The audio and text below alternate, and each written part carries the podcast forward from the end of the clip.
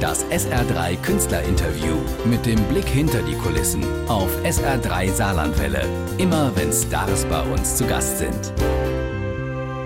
Johannes Oerding mit An guten Tagen. Heute ist ein guter Tag, denn heute erscheint die neue CD, das Album zu diesem Hit Konturen und doppelt gut ist, Johannes Oerding ist bei mir zu Gast im Studio. Hallo. Freut mich, hallo.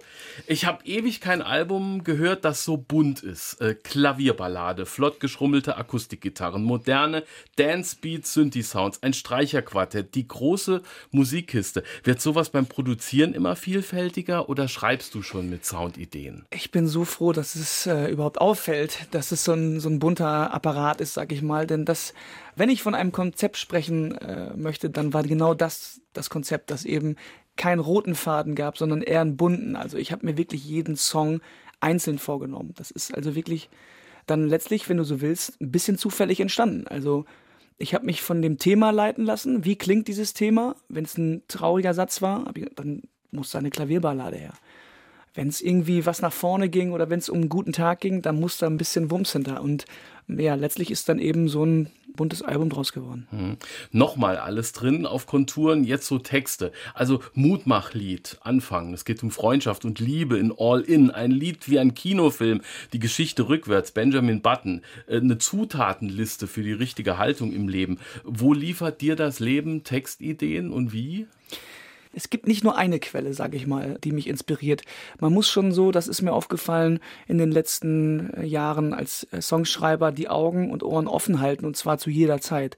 Man muss nicht nur auf sich hören, auf die Themen, die einen selber beschäftigen, die Fragen, die man sich selber stellt, die Zweifel, die man hat, gerade wenn es auch eben um vielleicht die politische Lage im Moment geht oder was in der Gesellschaft passi passiert.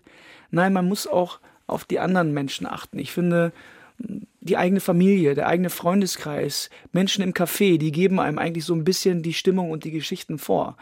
Ähm, deshalb glaube ich auch, dass dieses Album eigentlich mehr wir als ich ist. Und das war mir wichtig, dass ich eben nicht die klassischen Singer-Songwriter-Themen wieder bearbeite, weil die habe ich alle schon bearbeitet, sondern versuche eben so, vielleicht so Perlen zu finden, wie eben, du hast es angesprochen, Benjamin Button, wo ich einfach mal versuche, ein Leben rückwärts zu leben. Und wie wäre das denn? Wie würde sich das gestalten? Wie sieht's aus?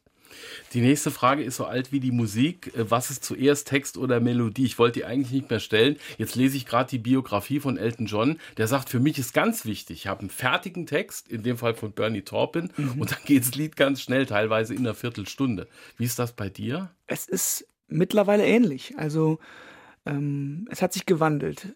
Bei meiner ersten Platte oder die ersten zwei Platten, die ich gemacht habe vor 12, 13 Jahren, da war der deutschsprachige Text noch gar nicht so wichtig. Da ging es darum, für mich auch viel mehr um eine geile Musik zu haben und dann, ach ja, ich brauche ja noch einen Text. Was schreiben wir denn mal? Was passt denn? Und das hat sich komplett gewandelt, weil auch mehr und mehr die deutsche Sprache in Musik wichtiger wurde. Die Leute haben wieder mehr zugehört. Es wurde mehr deutschsprachige Musik auch im Radio gespielt und überhaupt. Und dann merkte ich, okay, du hast die Chance hier auch wirklich äh, Meinung zu machen oder was zu sagen, was nachhaltig ist. Und mittlerweile ist es wirklich so, dass ich immer erst das Thema und das textliche Thema habe oder die ersten Zeilen, die Bilder, die Metaphern, die Analogien, das Wortspiel. Und dann gucke ich eben, was macht das mit mir? Wonach klingt das? Ist das traurig? Ist es schnell? Ist es langsam? Und dann kommen die Sachen dazu. Und dann kann es auch mal sein, dass dass ich die Musik eben auch innerhalb von fünf Minuten dazu mache. Hm.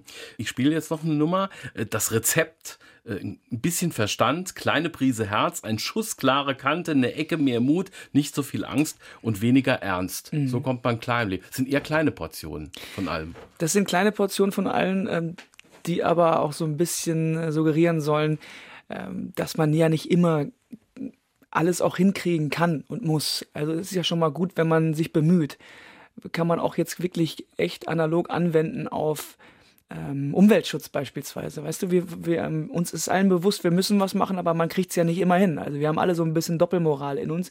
Aber es ist doch immerhin besser, wenn man klein anfängt. Weißt du, wenn man mal mit äh, eben das Auto stehen lässt und mit der Bahn fährt, wenn man mal Kaffee aus einer Tasse trinkt und nicht aus dem Becher.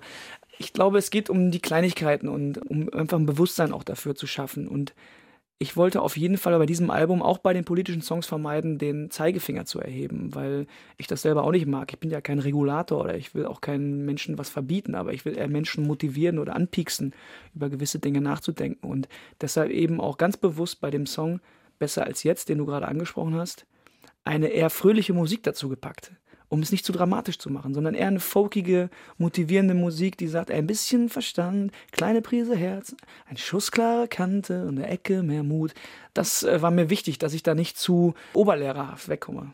Johannes Oerding bei SR3 seit rund zehn Jahren auf äh, der Bühne und du musst irgendwie Kinofan sein. Ich habe so schöne Sprachbilder gesehen. K.O. Liebeslied äh, aus Boxersicht. Wenn alles da niederliegt, baust du wie Lego wieder auf. All in ist das Poker-Wortspiel. Äh, nicht allen Kollegen ist das heutzutage wichtig, dass es sich reimt und dass es ein schönes Bild gibt. Also Udo Jürgens hat von Bonawachs im Treppenhaus gesungen. Du bist auch so einer, der Bilder im Kopf zaubern will. Ja, ich glaube, dass nichts mehr hängen bleibt als eben ein gutes Bild. Äh, was so allgemeingültig ist, aber noch nicht so abgegriffen. Ähm, also es gibt ja so Bilder. Du hast gerade gesagt, Udo Jürgens, schönes Ding, Bonawachs im Treppenhaus. Hört man nicht alle Tage, aber jeder weiß, was gemeint ist. Und wenn ich dann sage, ähm, wenn ich mit, dir zusammen bin äh, da gehe ich kein Risiko und deshalb kann ich ganz selbstbewusst all in gehen. Dann weiß auch jeder, da, da, steht, da steht jemand auf mhm. und sagt, ey, ich schieb alles rein, ist mir auch egal, ob ich jetzt, äh, ich glaube, ich habe ein gutes Blatt. Und das sind so Gefühle und wenn man die schafft, und da bin ich auch stolz drauf, wenn man dann, wenn einem sowas gelingt. Das gelingt einem natürlich nicht immer. Ich meine, ich schreibe für so ein Album 30, 40 Songs und habe Ideen, fang an, verwerfe, äh, schmeiß weg, weil da auch viel Quatsch dabei ist oder wo, ich selber sage, mein Gott, das hast du doch schon zehnmal gesagt, vergiss es. Und das hat doch schon der andere schon drei, dreimal besser gesagt. Und das ist, glaube ich, die Schwierigkeit mit gewesen bei diesem Album, sich selbst nicht zu wiederholen, also nicht langweilig zu werden, kein Blabla, aber auch zu gucken, pass auf, da sind noch andere Jungs da draußen unterwegs, die deutschsprachige Singer-Songwriter Popmusik machen, die haben auch schon gute Geschichten erzählt. Da muss man ja auch noch drauf achten. Ne? Also die Luft wird dünner, das muss man schon sagen. Und umso mehr freue ich mich, wenn mir dann sowas gelingt wie Benjamin Button, All In oder aber ähm, K.O.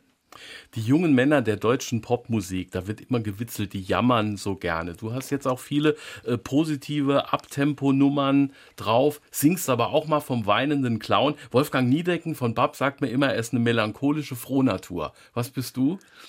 Da Wolfgang und ich ja beide aus dem Rheinland kommen, ähm, würde ich fast d'accord gehen, dass ich ähnlich bin. Also ich bin jemand, der sehr ambivalent durchs Leben schreitet. Ich kann also wirklich von Himmel hoch jauchzend bis hin zu, oh nee, das wird doch alles nix. Also ich ist auch ein bisschen der Rheinländer in mir, der sehr extrem sein kann. Also und das versuche ich zum Beispiel auch in diesem Song Unter einen Hut so ein bisschen auf den Punkt zu bringen, wo ich einfach immer alle Gegensätze auch nenne, die ich sein kann und auch bin. Also mal leise, mal laut.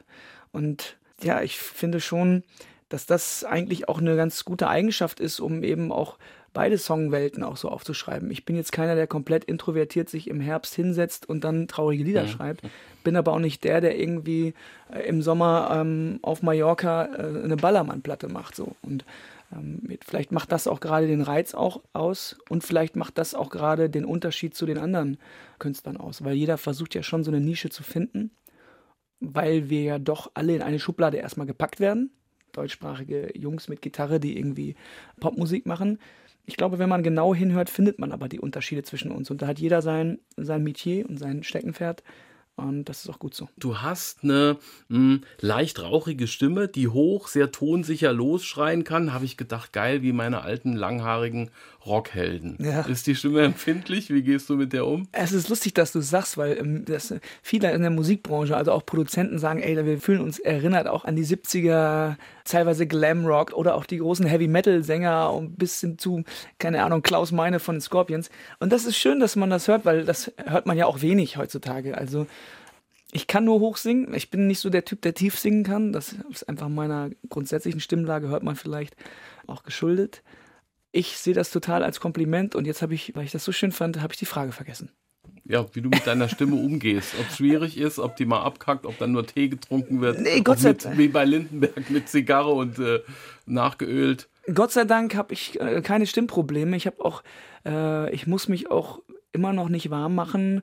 Ich habe äh, wirklich einen relativ intuitiven Umgang mit meiner Stimme. Also ich merke, wo die Grenzen sind, äh, merke, wenn ich, wenn ich belastet bin, hab allerdings mit dem Rauchen aufgehört vor elf Monaten. Das war einfach mal so für die Gesamtverfassung eine gute Idee.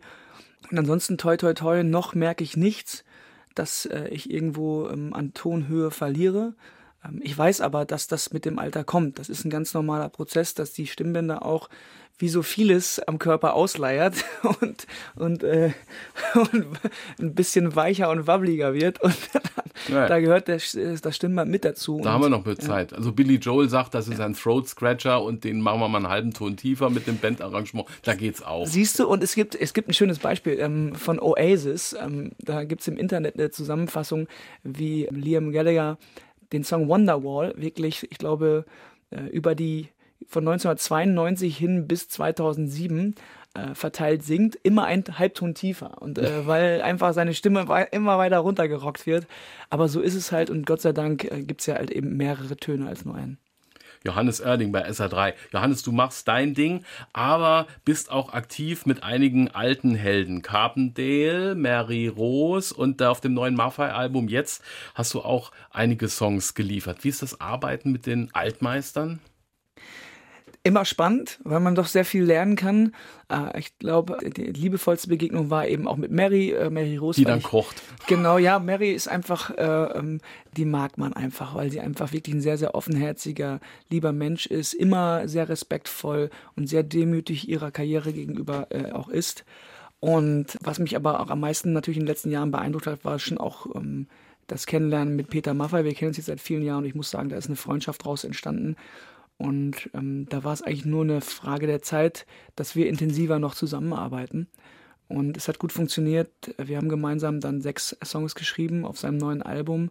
Und es hat großen, großen Spaß gemacht, ähm, Peter zuzuhören, viel dabei zu lernen und auch viele Geschichten einfach auch zu hören, die so einen jungen oder sagen wir einen jüngeren Künstler auch motivieren, dran zu bleiben, weiterzumachen und doch auch sich bestätigt zu fühlen, auf dem richtigen Weg zu sein.